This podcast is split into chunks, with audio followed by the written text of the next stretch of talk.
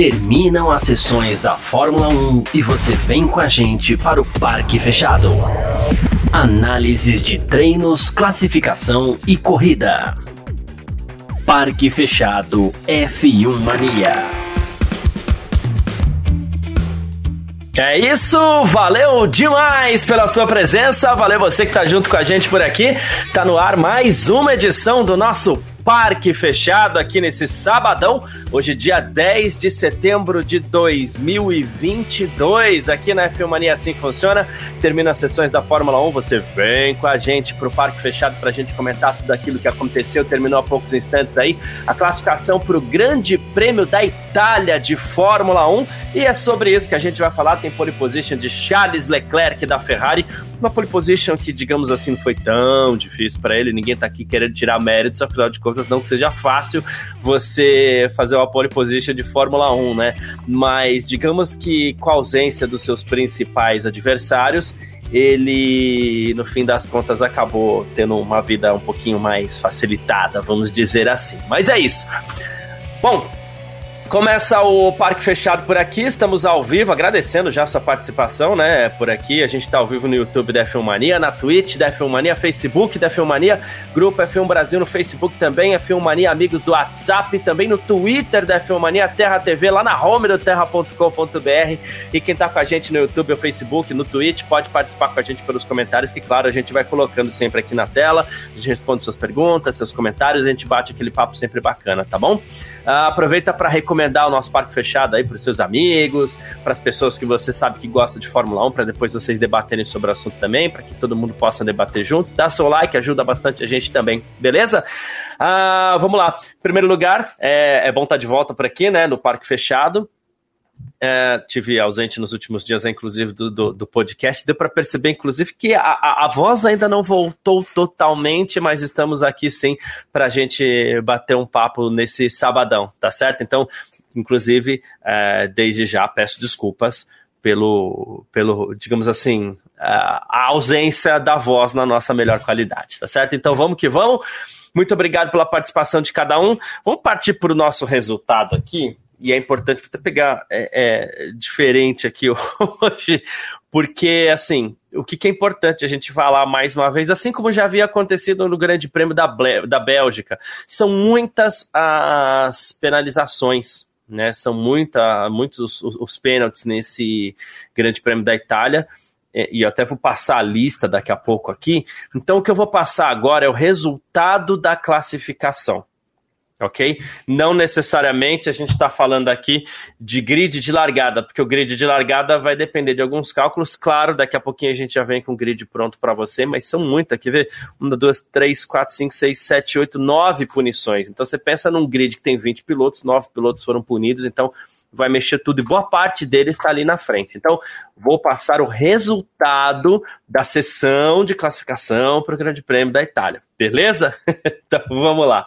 A Charles Leclerc da Ferrari, 1,21,61.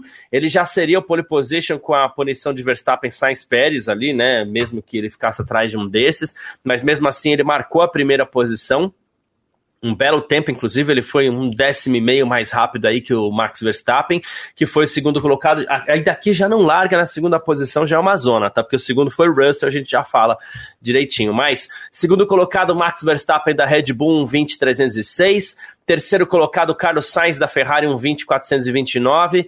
Quarto colocado, Sérgio Pérez da Red Bull, um 21.206.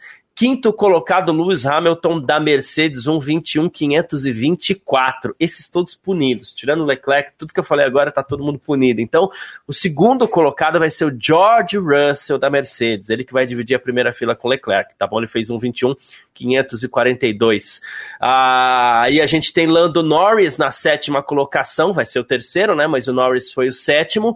Daniel Ricardo, o oitavo, não vai ser o quarto, porque aí já entra o Verstappen. Não vou ficar fazendo a conta agora. Daniel Ricardo foi o oitavo.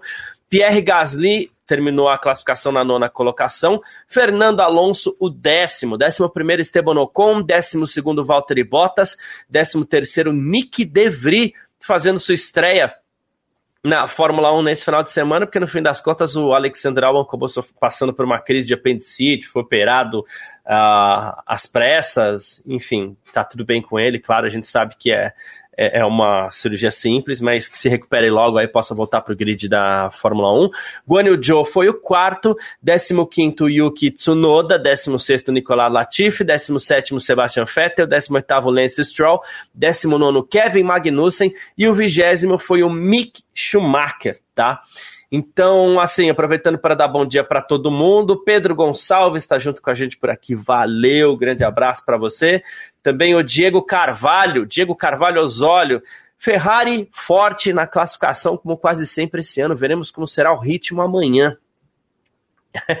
Essa é aquela tônica do início da temporada, inclusive, que a gente chegou a brincar que a, em algumas corridas ali tinha um roteiro já pré-definido, né, que era o Charles Leclerc na pole, faltava ritmo para Ferrari, vinha Verstappen e no fim das contas com melhor ritmo, com melhor gerenciamento de pneus acabava conquistando a, a posição. A gente não sabe como vai ser amanhã, tá? E eu já vou passar o grid aqui que saiu o grid sim, mas vamos lá. José Luiz Gavinelli, tamo junto, agora acho que vai, hein? Amanhã, amanhã tá um pouco mais fácil, né? E o Vinícius Pereira também tá falando aqui, boa tarde, infelizmente tá difícil pro Supermax ganhar essa, mas corrida é amanhã e eu acredito, tá? O... Tá um pouco mais difícil pro Max, né? Mas ele tem sobrado nas últimas corridas, ritmo de corrida também tem sido assim. Uh, amanhã eu acredito numa Red Bull forte, acredito no Max Verstappen forte mais uma vez, tá? Antes de passar o grid de largada que acabou de chegar aqui, o, o Gavi acabou de passar o grid de largada aqui, o Vitor tal, né? Uh, então vamos lá. Antes disso, eu vou falar das punições, tá bom, gente? Para a gente ficar é, inteirado, para você entender o que aconteceu. Max Verstappen. Max Verstappen vai perder cinco posições no grid por trocar componentes do seu motor o ICE, né, que seria o, o, o Internal Combustion uh, Engine, que é o motor de, de combustão interna. Sérgio Pérez, ele perdeu 10 posições por troca de componentes do motor. Hamilton, o Hamilton vai cair para o final do pelotão por diversas trocas de componentes do motor. Carlos Sainz cai para o final do pelotão também por diversas trocas de componentes do motor e 10 posições por troca de caixa de câmbio. O Esteban Ocon, que já nem chegou no Q3, ele perde cinco posições por troca de componentes do motor. Valtteri Bottas perde 15 posições também por diversas trocas de componentes do motor. Yuki Tsunoda cai para o final do pelotão por diversas trocas de componentes do motor. 10 posições por ter tomado cinco reprimendas, mais três posições por ignorar bandeiras amarelas. O Yuki Tsunoda fez o combo aqui, né? Kevin Magnussen ele perde 15 posições por diversas trocas de componentes do motor e o Mick Schumacher também perde 15 posições por diversas trocas de componentes do motor, mudanças na caixa de câmbio, levantamento que inclusive fez a Nath De Vivo, que daqui a pouco vai estar junto com a gente por aqui também. E agora sim, vamos lá, vamos passar o grid de largada para o Grande Prêmio da Itália. Saí, sa, uh, saíram os cálculos e aí vem o, o grid completo, né?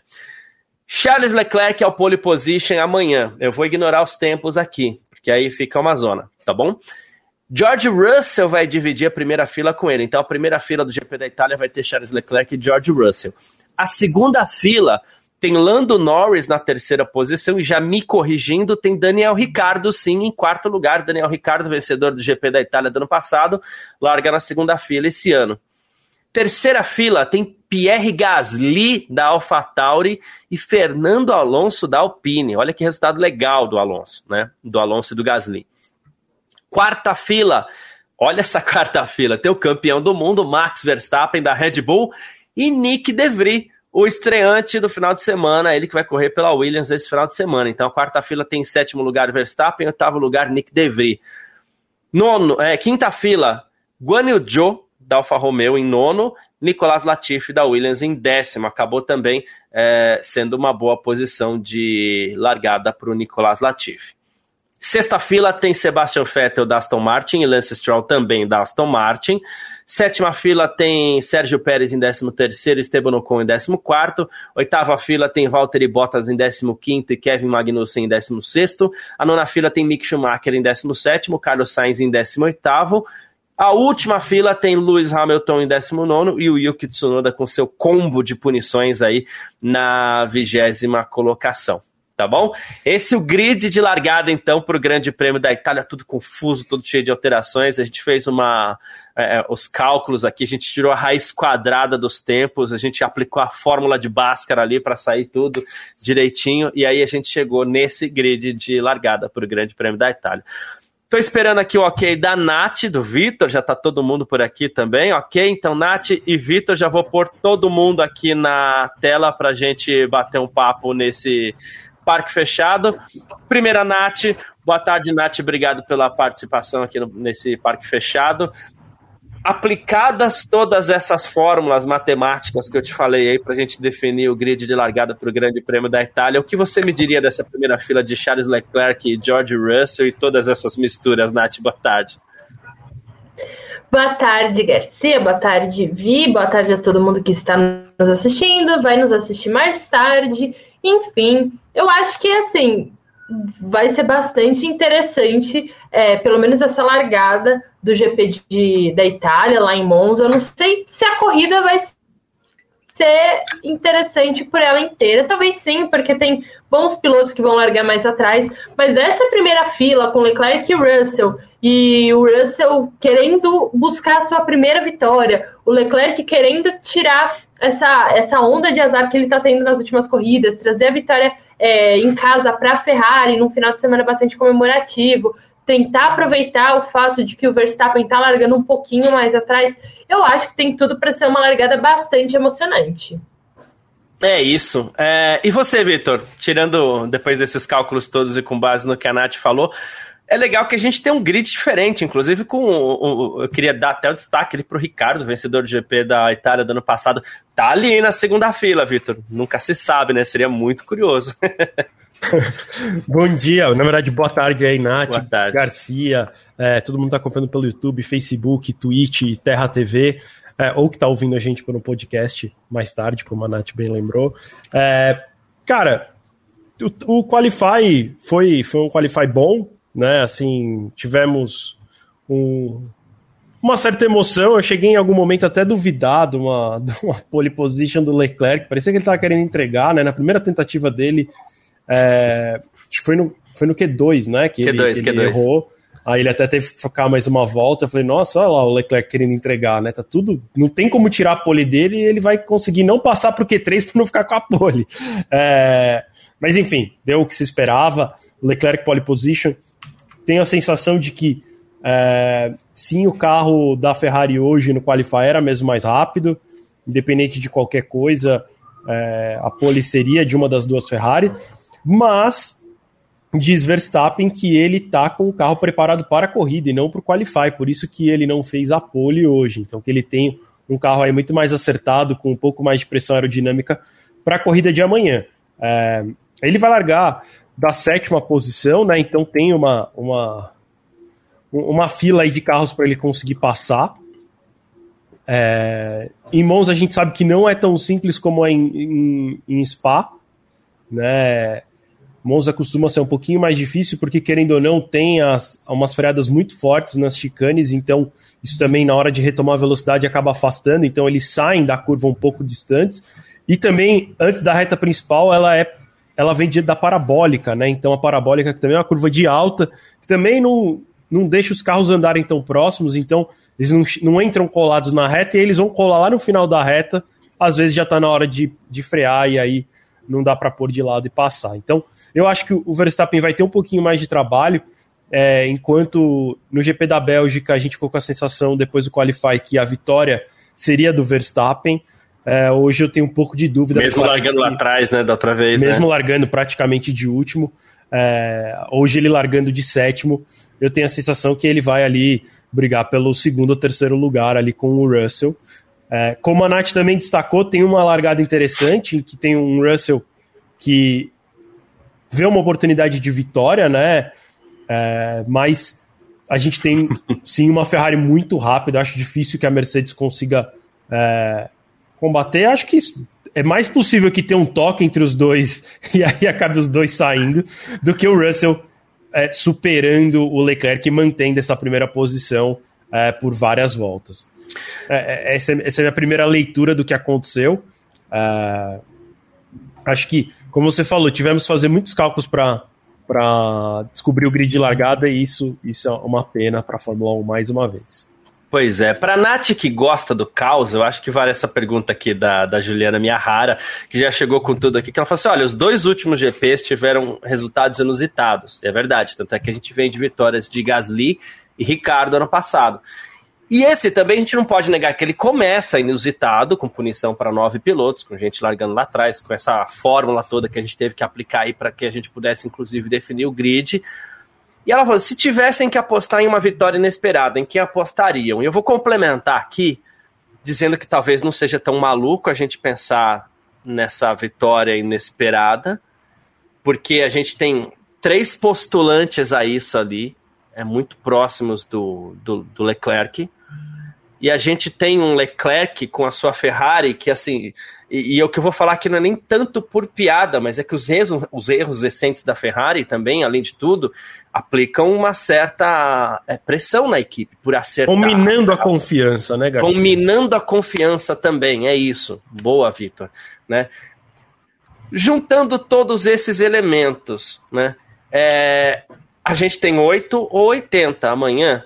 É uma vitória do Leclerc, que é o que todo mundo está esperando hoje, ou o, sei lá, Ricardo parte 2, George Russell, ou a gente tem alguma coisa mais diferente amanhã? E pegando o histórico do, dos recentes grandes prêmios da Itália, Nath. Olha, eu vou ser bem sincera. Para mim, uma vitória do Leclerc seria uma vitória inesperada. Primeiro, porque eu acho que o Verstappen vai vir babando. Segundo, porque a gente nunca pode contar com a Ferrari para apostar numa estratégia certeira. Então, eu acho que, assim, uma vitória do Leclerc, por mais que a gente espere, é, que, por mais que a gente ache que pode acontecer, eu acho que seria uma vitória inesperada. Mas, se for para apostar aí num piloto improvável e tudo mais, olhando aqui o grid, eu ainda tenho, eu apostaria mais no George Russell do que no Lando Norris. Até porque a Mercedes está melhor e tudo mais. E eu acho que o Norris ainda não está maduro o suficiente para conseguir essa vitória. É isso. Você é, é, tá nesse caminho, Victor? E assim, é, eu até entendo quando a Nath fala da questão do, do Verstappen, mas a gente não pode esquecer também que é uma corrida muito curta, muito rápida. E se o Verstappen perder um pouquinho de tempo amanhã só, que seja, e não é tão fácil ultrapassar em Monza, como você falou, é, como parece, né? Parece muito fácil por causa do reta, mas não é bem assim. Mas se perder um pouquinho de tempo, os caras da frente disparam, né? É, e ele tem o Gasly e o Alonso ali logo na frente dele, então sabe que são dois pilotos que são relativamente difíceis de passar. Não sei se o Gasly vai ter alguma ordem combinada, né? A gente sabe que a AlphaTauri é a equipe satélite da Red Bull. Ao mesmo tempo, a gente está falando do Gasly que não ama a Red Bull, né? Não ama o seu empregador, então também pode ser uma oportunidade para dar uma dificultada ali e, e, demonstrar quem o Gasly é, até pensando numa vaga que ele está ali como candidato na Alpine, né? Eu, eu acho que é, eu, quando eu falo em, em, vitória inesperada, eu vou um pouquinho mais longe do que a Nath. Eu acho que aí eu pensaria assim no Norris ou no Ricardo, porque quando a gente fala de vitória inesperada em Monza, costuma ser vindo de uma equipe que a gente realmente não espera, né? Assim, e a Mercedes, por mais que tenha tido um ano, um começo de ano muito ruim, ter melhorado, é a Mercedes, né? E ela tem um histórico recente, e aí quando eu falo recente, eu digo dos últimos anos, né? Muito positivo. McLaren, quando venceu lá no ano passado, a gente é, vinha de uma McLaren de muitos anos sem nenhum resultado, né? É, AlphaTauri é a mesma coisa, né? E até onde eu me lembro, eles só venceram em Monza, né? Porque aí AlphaTauri e Toro Rosso venceram em Monza, um com Vettel, outro com Gasly. É, então eu, eu ainda, se for pensar num inesperado, inesperado para mim mesmo seria ver um Norris vencendo. E eu diria o Norris, porque eu acho que é, o, o Ricardo mostrou no ano passado que, mesmo sem ser o melhor piloto da equipe, ele tem uma sorte. E o Norris tem a má sorte, né? Porque ele ia vencer na Rússia, veio a chuva e ele não venceu. Então aí para mim, contando má com... sorte na é... Rússia, né? é, mas eu, quando eu coloco tudo isso na balança, ainda para mim, assim, hoje eu espero menos uma vitória do Norris do que do Ricardo, porque o Ricardo assim, você falar, caramba, lá, tá vendo, o cara é tão sortudo e o Norris é tão azarado que mais uma vez ele venceu, mesmo sendo mandado embora da equipe. Então, eu acho que para mim mais inesperado ainda seria o Norris. Mas não é que eu esteja apostando na vitória dele, tô pensando em um cenário inesperado mesmo.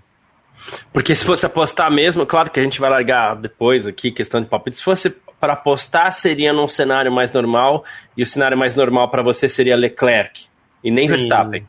Sim, não, acho que seria Leclerc. Eu acho que a Ferrari tá muito rápida em Monza. É, mesmo com essa história do outro acerto da Red Bull, eu acho que é uma aposta da Red Bull. Não é que é um, para mim não é algo consciente, tipo assim, olha, deixa lá as Ferraris terem menos downforce, porque amanhã na corrida com grande downforce vai ser fácil. Eu acho que na verdade assim, com pouco downforce a Ferrari é mais rápida, né? Ambas com o mesmo acerto. E aí eu acho que o, o, o Verstappen tá indo para um acerto diferente, meio naquela linha de tipo, deixa eu fazer uma estratégia diferente parada para ver se dá alguma coisa melhor. Eu acho que tá indo meio que por essa linha. Eu acho que ele não é favorito, assim, como eu, como eu falei no início da minha participação, eu acho que ele vai brigar pela segunda ou terceira posição, até porque eu acho que ele vai perder um pouco de tempo para passar os pilotos. Aí amanhã ele vai largar, vai, já vai passar todo mundo, vai estar terceiro na segunda volta. É, aquelas é, coisas, é, né? Tipo, é o que eu imagino que vai acontecer é isso. Porque, como eu falei, assim, eu acho que Bélgica é muito mais fácil do que Monza. Mas, Garcia, você também tem razão. E Nath também, né, falou muito isso também num vídeo do Primeira Curva. É, não dá para contar com a Ferrari. Tô aqui falando que vai dar Leclerc, que o normal é dar Leclerc e tudo mais, mas a Ferrari amanhã erra no pit stop dele e acabou. Né? Ganha o Russell, ganha o Norris, aí dá aquelas loucuras ou ganha o próprio Verstappen. É, ou amanhã tem um safety car que aí a, eles decidem não chamar. Enfim, dá para esperar qualquer coisa da, da Ferrari e atualmente a gente não espera nada muito bom deles. É, safety car que tem sido é, até certo ponto comum em Monza nos últimos anos. Né? E uma coisa que eu estou bem curioso para ver é a questão dos carros. Essa é uma das pistas que eu mais estou curioso para ver nessa temporada 2023, porque a, imagem que a gente tem de Monza, ah, é quase um oval, é retão, os carros andando ao extremo, e sim, isso é verdade, né? E a realidade é aquilo que o, o Vitor falou, inclusive, enquanto o Vitor, acho que está sem imagem aqui, mas está ouvindo a gente, né, Vitor? Não, acho que não. Né? Tô, tô mas, ouvindo enfim. sim, tô ouvindo sim. Ah, então tá bom. Daqui a é pouco que eu tô tentando, volta... a minha câmera, a minha câmera desligou e eu tô tentando ressuscitá-la. então, tá Daqui a pouco ele volta com, com a imagem também, né? Mas assim, é, e é verdade, os carros andando ao limite do extremo, mas assim, a, a, a dificuldade de ultrapassar, o Victor citou bem, ele descreveu bem, é quando os carros chegam na parabólica, porque não adianta fazer a parabólica colado, que a gente vai ver aquela clássica cena do piloto perdendo é, força aerodinâmica vai parar na brita. Né? A, a, inclusive, ainda bem que tem brita na, na, na parabólica, porque, né? Mas enfim. É, e para o regulamento desse ano de 2022, a gente tem os carros andando mais próximos. Na, na classificação, nos treinos, parece que não foi tão comum eles andarem colado, eles não arriscaram tanto também. Se isso acontecer na corrida, a gente deve ver uma corrida já um pouquinho mais movimentada também, né? É, é, o que, que, você espera para isso, Nath? Uma corrida bem movimentada. Quase, é, a gente até mal comparando, quase um oval de Fórmula 1, né? Ah, eu, eu espero uma corrida movimentada. Ah, sinceramente, ainda não sei muito o que esperar, na verdade. Porque, como, como a gente tá falando.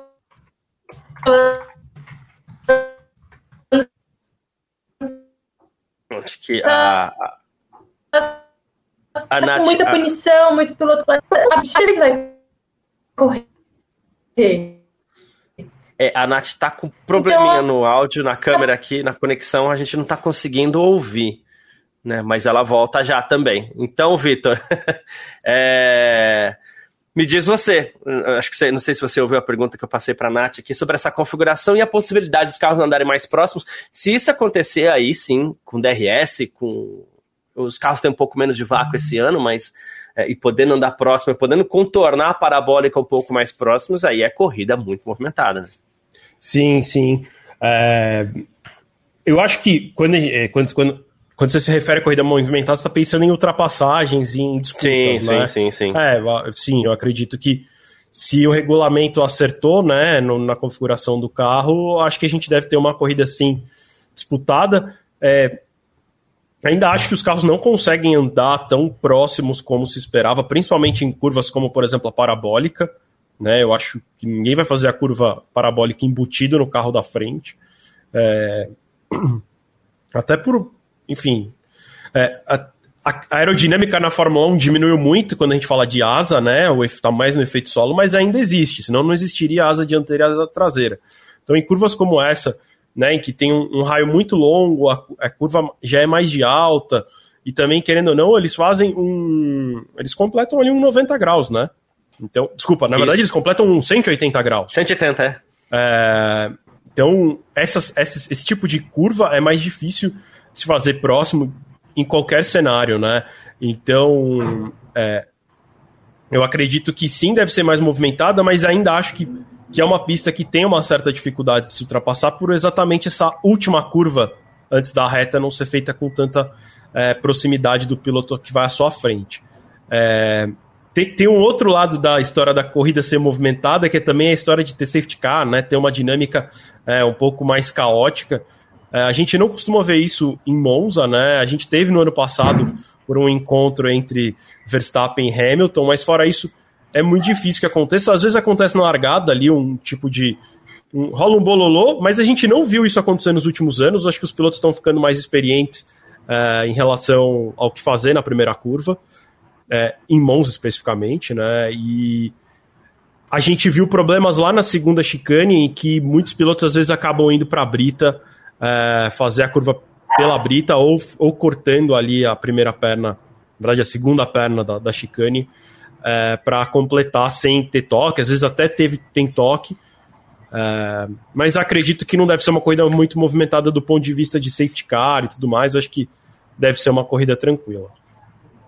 É, voltando, Nath, a gente estava falando sobre as ultrapassagens, aí é, o problema de comunicação está de volta aí. Fica à vontade para comentar. Não, o que eu ia falar que talvez essa corrida seja um pouco mais movimentada por causa dos pilotos que vão largar um pouco mais atrás e essa corrida tá tão é, inesperada, tanto pelo fato das, da, das tantas punições, quanto o Nick De Vries, que tá no grid, que vai correr essa prova. Então eu acho que assim, a gente não pode descartar nada dessa corrida. Talvez em, em termos de ultrapassagens puras de corrida, porque, por exemplo, o que eu digo, o, o, o, Verstappen ultrapassar não é uma coisa tão pura porque ele tem o melhor carro e tá largando um pouco mais atrás. O Lewis Hamilton tá largando lá atrás, o Carlos Sainz tá largando lá atrás, então é natural que eles ultrapassem. Eu não acho que vai ser tanto é, ultrapassagens de corrida, vai ser ultrapassagens porque eles têm os melhores carros e estão largando lá atrás. Então, talvez em termos de ultrapassagens mesmo, de brigas por posições, a gente não vai ter tanta coisa. Mas, de novo, Monza, nos últimos anos a gente teve coisas inesperadas. A gente tem um Nick De Vries no grid, a gente tem um, uma McLaren largando é, na frente também. Então, eu acho que, sei lá, pelas primeiras voltas, pelo menos, eu aposto que vai ser uma boa corrida. Boa. O Vinícius, inclusive, está citando aqui, ele falou, fora que tem o DRS, tende a ser menos efetivo, já que eles vão estar tá quase sem asa traseira. Só que aí eles trabalham um pouco daquela compensação também. Se o DRS é menos efetivo, você alonga a zona. A zona de DRS, inclusive de, de Monza, ela é muito longa.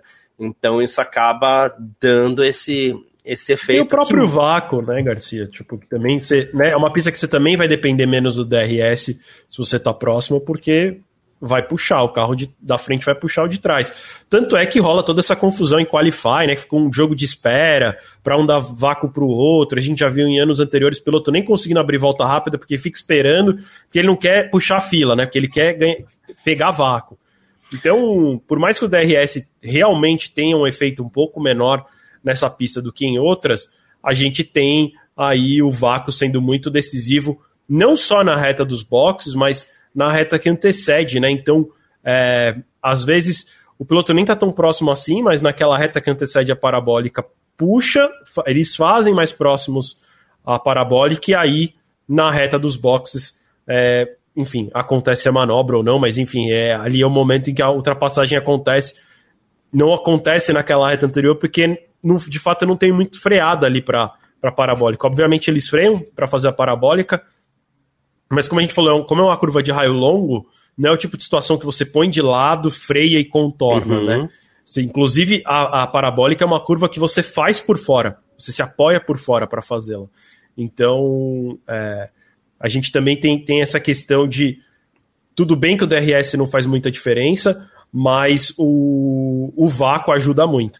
E eu queria até. Putz, a, a Nath lembrou num negócio que eu nem tinha me tocado, né? Eu falei que é, talvez fosse uma corrida não tão movimentada pelas ultrapassagens, a depender de como os carros andassem próximos ou não, mas eu nem tinha me atentado por uma falha que a gente vai ter vários pilotos muito fortes largando lá atrás. Então, sim, a gente vai ver muitas ultrapassagens, mas também, como a Nath muito bem disse, é, são ultrapassagens que é porque simplesmente o carro do Hamilton, do Sainz e do Pérez são melhores do que a Alfa Romeo, a, a Haas, a Williams e vários outros carros é, que estão ali entre eles. Então, sim, deve, deve ter muita ultrapassagem nesses pilotos aí. É, só recapitulando essa questão aqui, a gente tem uh, Lewis Hamilton em 19, Carlos Sainz em 18, a gente tem o Sérgio Pérez também na 13 posição. Esses são os pilotos que mais devem movimentar o Grande Prêmio da Itália amanhã. Claro, é, o Verstappen está largando em sétimo, o Verstappen é um, um cara que mesmo largando em sétimo a gente ou ele pelo menos almeja a vitória, vai brigar por isso, vai chamar atenção, mas os que mais devem movimentar são aqueles que estão vindo lá de trás e pensando que inclusive alguns trechos de Monza não são tão largos assim quanto a gente gostaria. Ô né? Garcia, eu, eu queria aproveitar e puxar um assunto é, claro. que é o Nick DeVry. Né? Eu ia puxar exatamente ah, esse assunto. Boa, é. boa. Eu, eu tô, tô, tô Mas fica à vontade. Seu roteiro que... aqui. É. Eu queria destacar algumas coisas, né? Primeiro, é, não sei se você ia fazer a brincadeira, mas vocês brincaram lá no grupo da redação que ontem no parque fechado vocês falaram que ele era só um piloto de teste que não quer correr. é, né? A Nath e o Gavi falaram isso, e aí acontece essa fatalidade com o Albon. Espero que, inclusive, já, já tenha dado tudo certo para ele. Ele teve uma, uma crise de apendicite aguda, então deve ter passado por um procedimento cirúrgico. É, e aí o De Vries vem para substituí-lo. E acho que substituiu muito a altura do álbum, né? Acho que ele basicamente teve o mesmo resultado que o álbum teria, é, superando o, o Latifi e largando na oitava posição depois das punições aplicadas. Talvez o álbum iria um pouquinho melhor, até acho um piloto mais experiente, não sei se melhor, é, mas acho que talvez até ali os dois estejam no pé de igualdade, mas como eu falei, álbum mais experiente. Mas é interessante ver né, que um piloto em que não tem experiência praticamente nenhuma de Fórmula 1, claro, já fez testes pela Mercedes, já disputou treino livre esse ano com. Ah, agora me fugiu a memória quem, com quem que ele andou na primeira, na primeira vez. Foi com a própria Williams? Acho que foi, né? Eu acredito que ele andou com a Williams é, e agora com a E aí, ontem ele andou com a Aston Martin, mas também quase não andou, né? Andou muito pouco. É, e, e, aí hoje ele tem um ótimo desempenho, superando seu companheiro de equipe. Eu acho que foi, foi um, belo, um belo resultado. É, o Nick DeVry eu acho um bom piloto, é, bom piloto. Né? Acho que não, não tem nada de excepcional nele. É, eu acho que em algum momento a Mercedes imaginou ali que ele poderia ser o piloto é, a substituir o Hamilton, mas o Hamilton acho que foi decidindo ficar mais e mais na Fórmula 1. E aí Uh, isso acabou nos concretizando e agora o tempo vai passando para o Nick DeVry, ao mesmo tempo em que eu acho que ele surge sim como uma possibilidade para algumas equipes depois de, de, do resultado de hoje.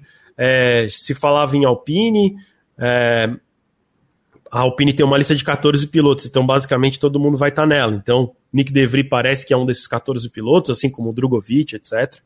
É, e, e, tem, e tem também a própria Williams, né, que é parceira da Mercedes, então Uh, o, o, Nick DeVry, eu não sei se ele continua sendo um piloto Mercedes, apesar né, dele ter acabado de disputar a Fórmula E pela equipe Mercedes, eu não sei se ele continua como um piloto Mercedes depois do fim da equipe Mercedes de Fórmula E, mas ele é um piloto que tem a carreira gerida pelo Toto Wolff. Né, e, e algum acordo pode surgir aí, até, sei lá, desconto no motor. A gente sabe que muito se foi feito isso, esse tipo de acordo no passado, inclusive. É, a gente sabe que, no caso da Haas, o Mick Schumacher está lá um pouco por conta disso, é, em que Na Alfa Romeo, a gente teve o Giovinazzi correndo lá durante muito tempo por conta da Ferrari. A Ferrari também dava desconto ali no fornecimento de equipamento. Então, Nick DeVry pode acabar surgindo na Fórmula 1 de alguma maneira por conta disso. Acho que principalmente porque ele está correndo é, esse final de semana. Acho que se fosse só pelos treinos livres, ele ia ser um piloto que ia ser esquecido. Mas surge aí essa oportunidade por conta de uma fatalidade com o Albon e aí o cara pode acabar parando na Fórmula 1 como piloto titular. É, então, é curiosa essa situação do De Vries, e eu vou me colocar no grupo aqui, eu não participei do Parque Fechado ontem, mas eu vou me colocar no grupo porque eu tenho falado aqui que o De Vries é um daqueles pilotos que parece ter perdido o bonde, né? Porque já era para ter estreado, já era para ter conseguido, e se a Mercedes quisesse ter feito alguma força para ele correr por outra equipe, assim como fez com o Russell por muito tempo, já teria feito. Então, vai passando essa impressão para a gente de que o tempo dele está ficando para trás. Mas ele surge num momento onde a gente tem, se não me engano, três vagas para o ano que vem abertas. E a gente está falando de a, a vaga da Alpine, a vaga da Haas e, dependendo de como for, até uma vaga da AlphaTauri, que não me parece muito a cara dele, mas enfim. E ele surge nesse contexto exatamente nesse momento. E quando você fala, ah, ok, tem até alguém que falou aqui ó, no chat, cadê? O Vinícius Pereira, que falou assim: ah, mas superar o Latifi é normal, nunca é questão de experiência, mas sim de talento ok. É, me parece realmente bem normal você superar o Latifi. Inclusive, é uma, uma outra questão que eu ia abordar aqui, a gente ia falar um pouco sobre o, o Latifi também, que merece esse destaque. Mas o De Vries bateu na porta do Q3. Hum, é, como você até falou, ele errou na última volta lá, não ia passar, mas estava ali. Estava na briga, estava entre os postulantes ao Q3 logo na sua primeira corrida de Williams, mostrando inclusive que talvez a, a, o carro da Williams não seja essa tragédia toda que a gente pensa. Diga-se passagem, ele foi lá e fez o dele. Às vezes o simples fato de um piloto fazer uh, o feijão com arroz já o credencia. Né? Porque qual que é o grande problema para uma Alpine se ela não consegue o, o Gasly, se ela não, não fecha com o Ricardo? É apostar num novato que ela não sabe o que vai entregar. Né? Eu vou pegar toda a lista de pilotos aí. Vamos pegar Drogovic, vamos pegar o próprio Piastre, que, que ela tentou fazer com que estreasse no ano que vem, né, e que vai estrear, que vai correr pela McLaren, são caras que a gente não sabe o que eles podem entregar. Aí aparece o De, o De Vries nesse contexto, faz uma corrida, ou duas, a gente não sabe quando o Albon volta, né, mas ele faz uma corrida, faz o feijão com arroz e mostra que ele pode entregar pelo menos alguma coisa, pelo menos que ele não vai comprometer. Não é um gênio, não é. É um bom piloto. Como você fala, é bom, ok, né? Mas Como a, a maioria do grid, menos, né? Como a maioria do, Como grid. a maioria do grid. É um cara que a gente sabe que pelo menos ele não vai comprometer. Ok, tem a corrida amanhã. Pode, pode ser que ele faça uma bobagem e que tudo isso que a gente está falando de positivo hoje se volte contra ele amanhã, né? Mas talvez seja importante para uma Alpine da vida aí, né, Nath? Saber que é um piloto que não compromete.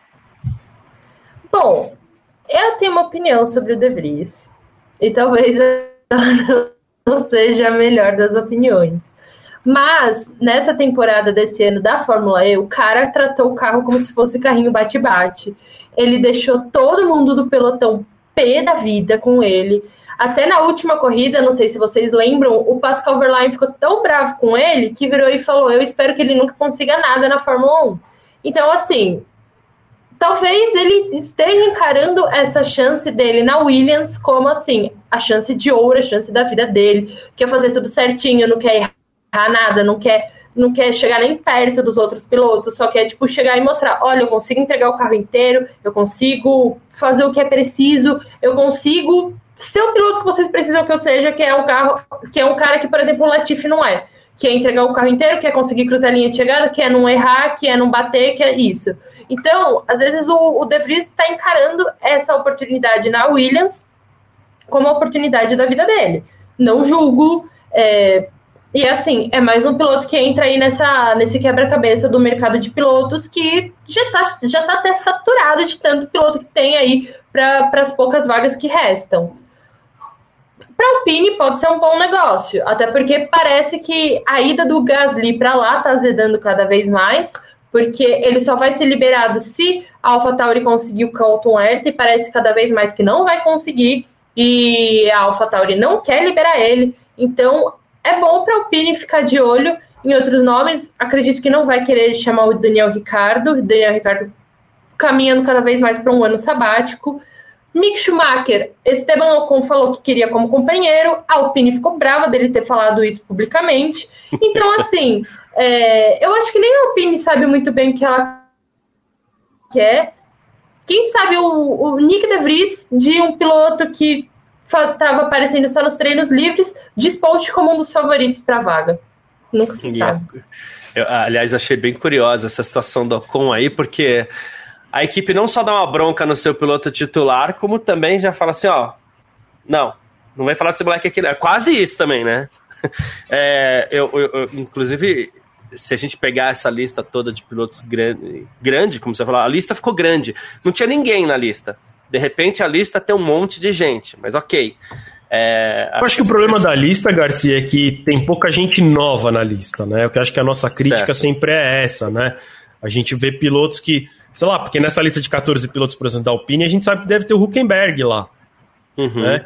Deve ter o Ricardo, que querendo ou não são pilotos que já estão na Fórmula 1, que já estiveram na Fórmula 1.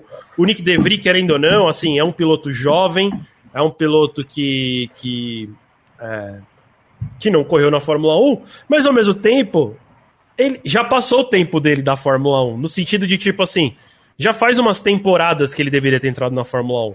Então, assim, o que falta é gente nova, assim. Quando a gente olha para a Fórmula 2 hoje, quem que tem? Tem o Drogovic, e quem mais? Só. Né? E, e de novo. Hoje assim, só, né? ano que vem pode aparecer alguém, é, mas hoje não, só. assim, a gente, a gente gosta uhum. muito do Drogovic, eu acho que ele pilota muito bem, mas ele é o piloto mais experiente do grid da Fórmula 2 também. Então isso também ajuda ele na, na disputa pelo título, né? Ele já conhece todas as pistas, ele já conhece o carro. No caso dele, ele já conhece a equipe, porque já é, não é a primeira temporada que ele corre pela MP. Então, é, isso ajuda, isso ajuda na construção é, enfim, do que deve se culminar no título dele, muito provavelmente hoje, inclusive, né? É, mas fora isso, não tem ninguém se destacando muito. A gente sabe que tem um Theo Pucher que é muito bom, que vem da Fórmula 3, está na Fórmula 2, vai terminar em segundo. É, mas ao mesmo tempo comete uns erros que cê, assim você fala, será que esse é um gênio para chegar na Fórmula 1, né? Que agora no final do campeonato ele está entregando para o Drogovic, né? O Drogovic já era líder e tudo mais, mas o Pucher facilitou muito esse final de temporada para o Drogovic. Né? E de novo, agora ele. O Drogovic vai largar em 13 terceiro, se eu não me engano, hoje, né? É, mas é por conta de uma punição, porque na verdade é, o Drogovic ia largar em sétimo, amanhã larga acho que em quarto, se eu não me engano, quarto. isso, né? É. É, e, e, e, o Theo Pucher classificou em 14. Então, assim, na verdade, é, o Drogovic classificou em quarto e o, o, o Puxar em 14. São 10 posições de diferença. Hoje eles vão largar, como eu falei, um do lado do outro por conta da punição. Mas amanhã, por exemplo, é isso. Drogovic larga em quarto e ele em 14. Então é, a distância é muito grande. Né?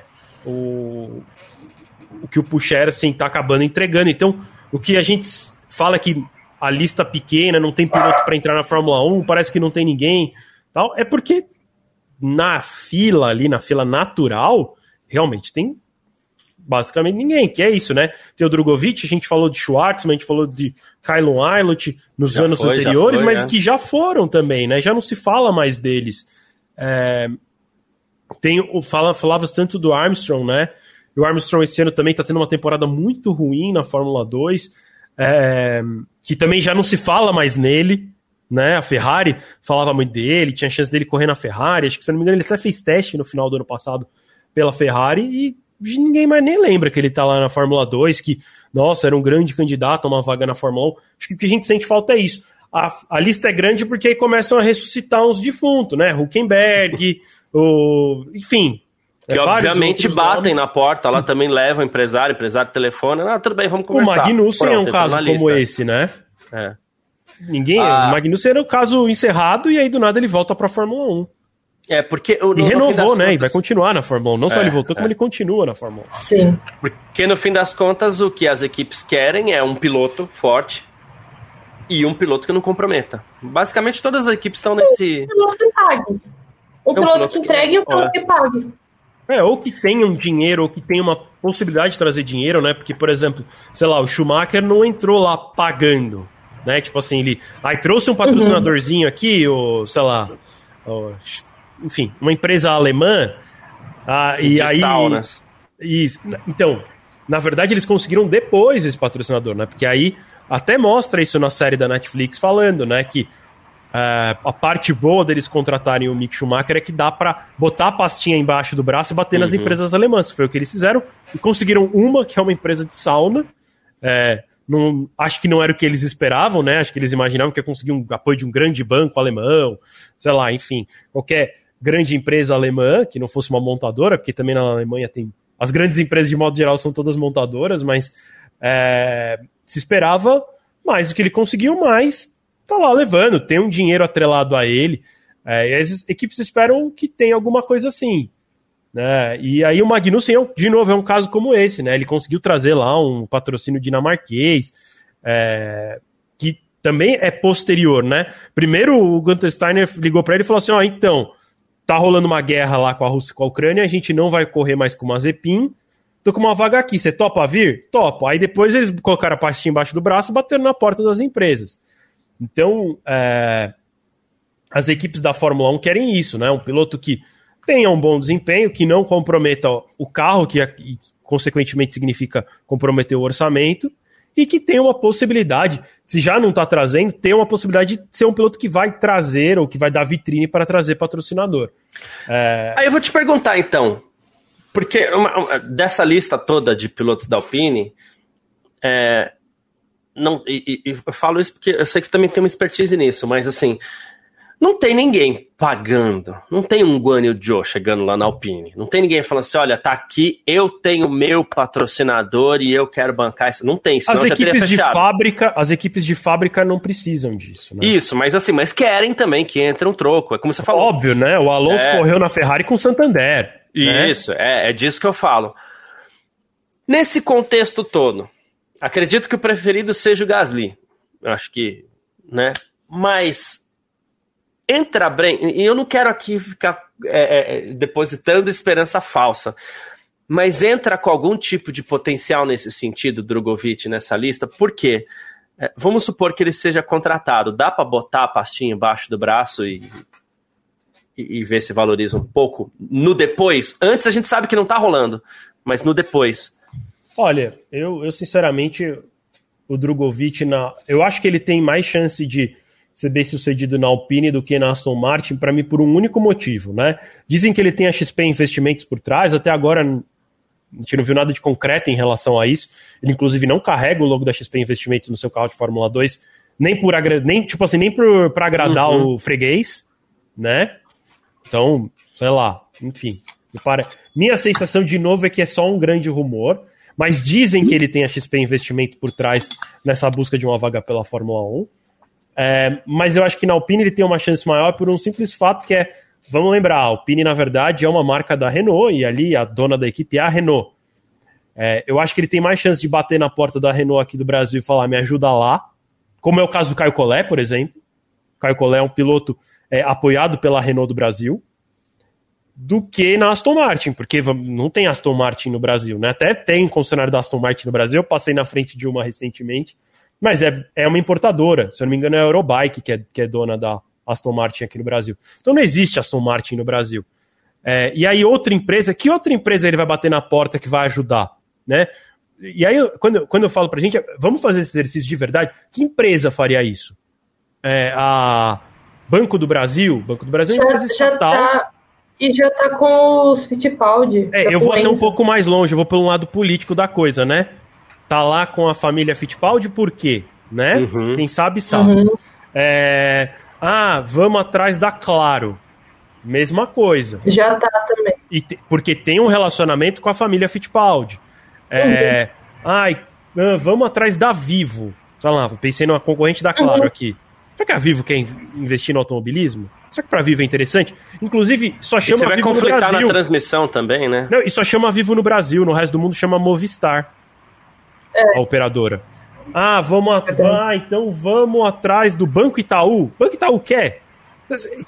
Tipo, eu tenho a sensação que nenhuma empresa no Brasil hoje olha para isso e tem interesse nisso. Para mim, por N razões. É, inclusive, uma coisa que eu acredito que atrapalha, apesar de todo mundo amar a transmissão da Band, porque na Band tem horas e horas de transmissão, não passa na Globo. Então, não tem um potencial de audiência muito grande. É, ah, mas a Band dá muito espaço. Se você for lá para os rinconcós do Brasil, não, não pega a Band. Inclusive, uma boa parte do Brasil assiste televisão por parabólica. A Fórmula 1 não passa na parabólica da Band por uma questão técnica, né? O sinal do satélite vaza para países próximos. Então, por exemplo, se você estivesse no Paraguai, você conseguiria assistir Fórmula 1 pela parabólica no, sintonizando a Band. O problema é, o contrato da Band só deixa que eles transmitam no Brasil. Ah, mas então a Globo também não passava na parabólica? Passava porque a Globo usava um equipamento nas fronteiras do país que, que travavam é, o sinal e o sinal não vazava. É, a Band não tem grana para fazer isso. Então, você vai diminuindo o potencial máximo de audiência. Ah, mas é ótimo, aqui em São Paulo tá todo mundo assistindo na Band. É, mas e o resto do Brasil? Então, isso também, quando a empresa vai fazer a conta lá, falar assim: bom, é, a minha marca vai aparecer no carro. Vai passar na Band. A Band dá 4 pontos de audiência. Se eu anunciar não é de casa, é de casa dá 10. Vou anunciar não é de casa, é bem melhor. A empresa não tá nem aí pra, tipo, ah, putz, mas vai ajudar um piloto a correr na Fórmula 1. O que quer é que no fim o objetivo da empresa, vamos dizer, no caso do, do Itaú, do Banco do Brasil, da Claro, da Vivo, é conseguir mais correntista ou mais assinante de plano de telefone ou de internet. E aí, dane-se se é Drogovic, se é quem quer que seja. Eles precisam falar com o máximo de gente possível. E aí não vai ser na Fórmula 1 que eles vão conseguir isso. E aí acaba ficando uma conta cara demais.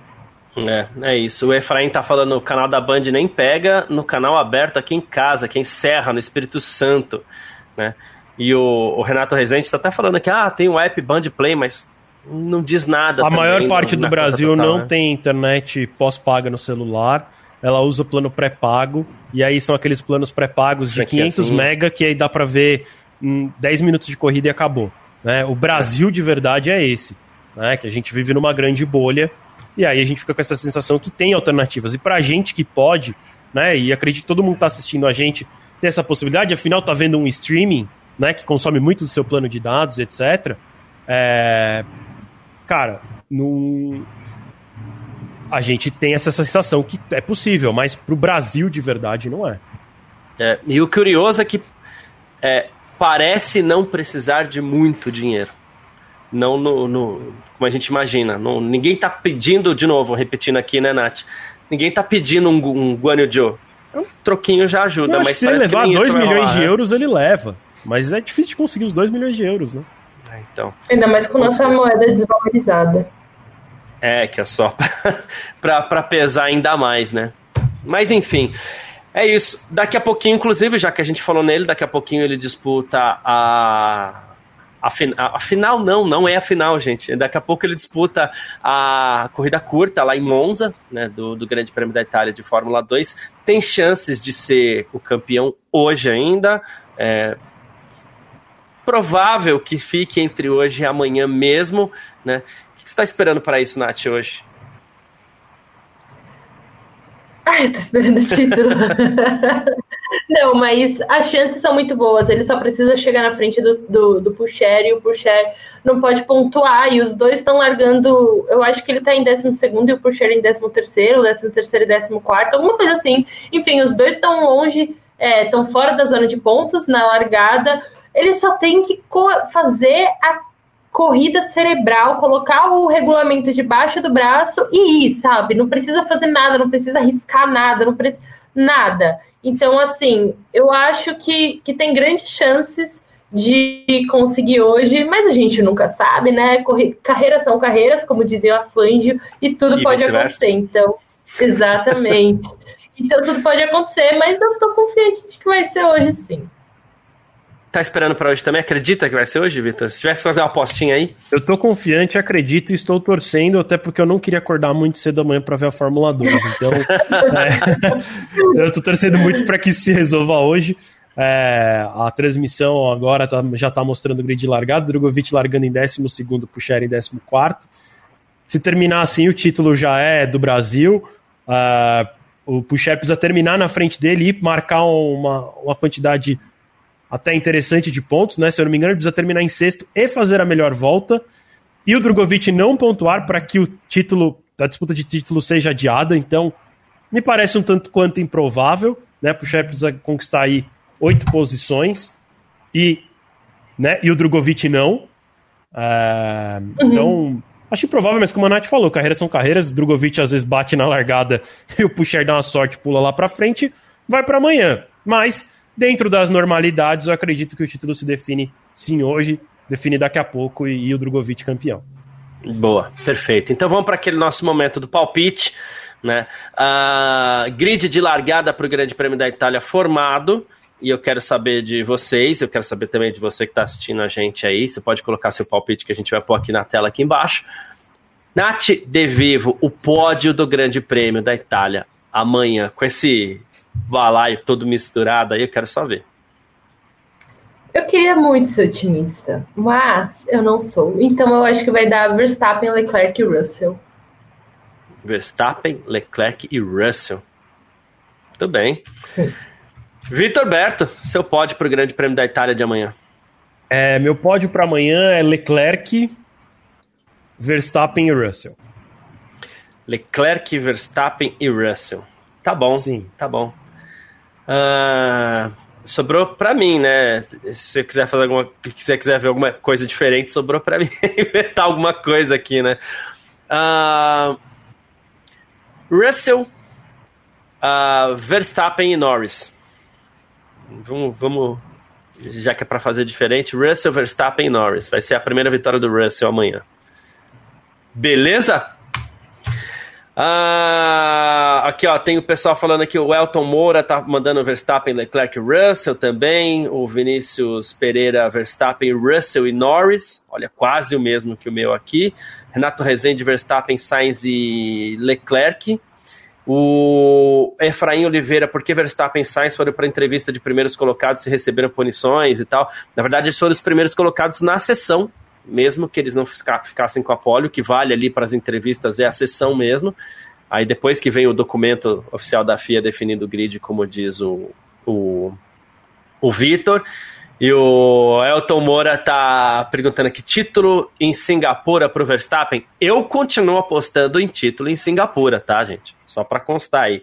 A gente não tá vendo e não vai ver amanhã de novo dobradinha Verstappen Leclerc, Verstappen Pérez, não tá acontecendo. Então, esse título vai acabar sobrando em Singapura. Quero só ver o que vai acontecer amanhã, né? Mas é isso. Gente, obrigado pela participação, obrigado pela presença de todo mundo que está junto com a gente por aqui, todo mundo que acompanha a gente até o fim, todo mundo que acompanhou, nem que seja um pedacinho, todo mundo que participou ou não.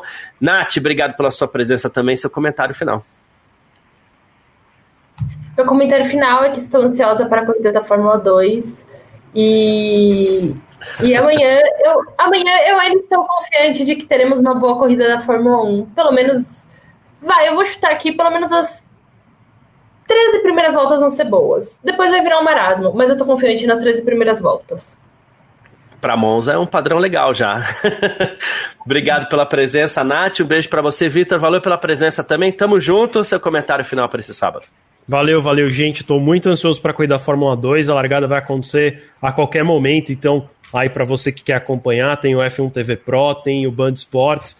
Na TV aberta, a Band prometeu alguns flashes a partir da 1h30, porque tem horário político hoje, então é, a, a, eles não vão conseguir mostrar muito do começo da corrida. É, convido todo mundo a acessar filmonia.net para acompanhar é, mais textos sobre a Fórmula 2, sobre essa disputa de título, sobre o possível título do Drogovic. Tudo vai estar tá lá no F1 Tem declarações dos pilotos da Fórmula 1, é, tem um relato completo da qualificação, o grid completo para você acompanhar também. Enfim, Convido mais uma vez, fmania.net, acompanha tudo por lá. Amanhã tem tempo real da corrida, 10 da manhã. Vai lá com a gente. Um grande abraço. Obrigadão aí, gente. É isso, agradecendo mais uma vez todo mundo que acompanha a gente até aqui. A gente se fala amanhã depois do Grande Prêmio da Itália, ali por volta é, de meio-dia, caso não tenhamos atraso e tudo mais, tá certo? Tamo junto, valeu, tchau.